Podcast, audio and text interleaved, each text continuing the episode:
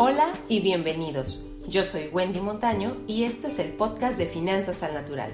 Aquí vas a encontrar tips, consejos, experiencia e inspiración para que puedas organizar tus finanzas personales, disfrutarlas y hacer crecer tu patrimonio.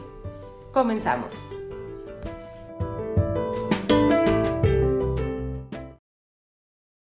El tema del día de hoy eh, se titula El gasto hormiga. Pero antes de entrar, les recuerdo, mi nombre es Wendy Montaño, especialista en finanzas personales. Y bueno, vamos a platicar qué es esto del gasto hormiga, porque seguramente lo habrán escuchado por ahí y, y con una connotación de todos salgan corriendo.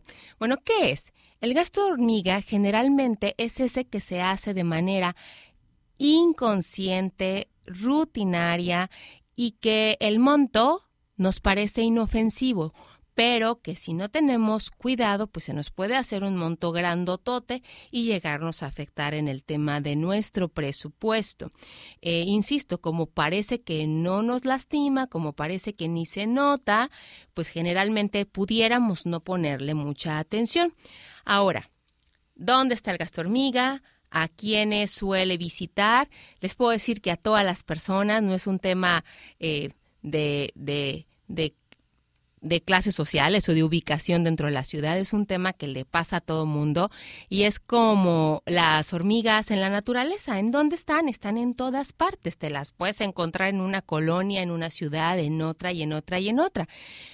¿Son malas las hormigas? Pues yo en lo muy personal les puedo decir que no. Eh, el gasto hormiga es malo, repito, en lo muy personal, y sé que algunos otros de mis colegas de repente lo manejan como algo de lo que hay que salir corriendo, pero yo también les podría decir que no, no es malo el gasto hormiga. ¿Y por qué? Porque al final el gasto hormiga forma parte como las hormigas en la naturaleza, de un ecosistema. Y el gasto hormiga forma parte de una economía mucho más pequeña, que al final alimenta a otra mediana y a la mediana a la más grande y así sucesivamente se crea un círculo virtuoso, tanto en la naturaleza como en la economía.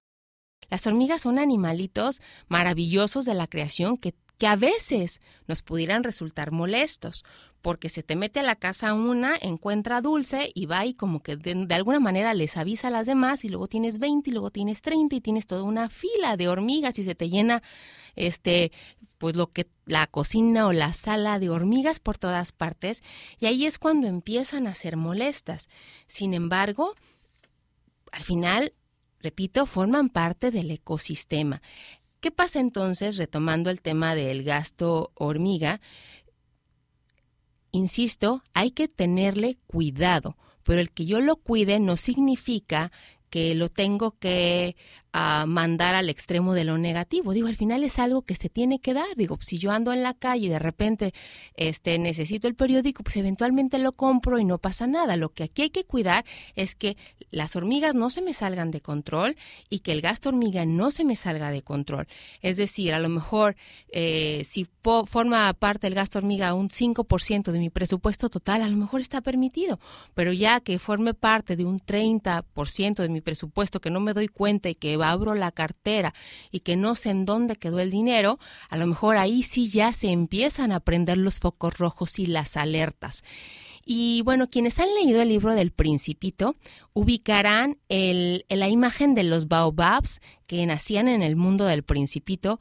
Eh, el tema, la labor del Principito era dejar que no crecieran y que no les saturaran su mundo. Pero mientras uno esté al pendiente de esto, pues no, realmente no hay por qué preocuparse ni por qué este, sufrir demasiado. Y bueno amigos, es un gusto haber estado con ustedes en esta ocasión. Les recuerdo mi nombre Wendy Montaño. Por favor, mándenos sus correos con las inquietudes de los temas que a ustedes les gustaría que tocáramos. Muchísimas gracias por estarnos escuchando y ya saben, en materia de finanzas personales, el dinero solamente es un muy buen pretexto, pero lo que realmente buscamos va mucho más allá. Nos vemos pronto.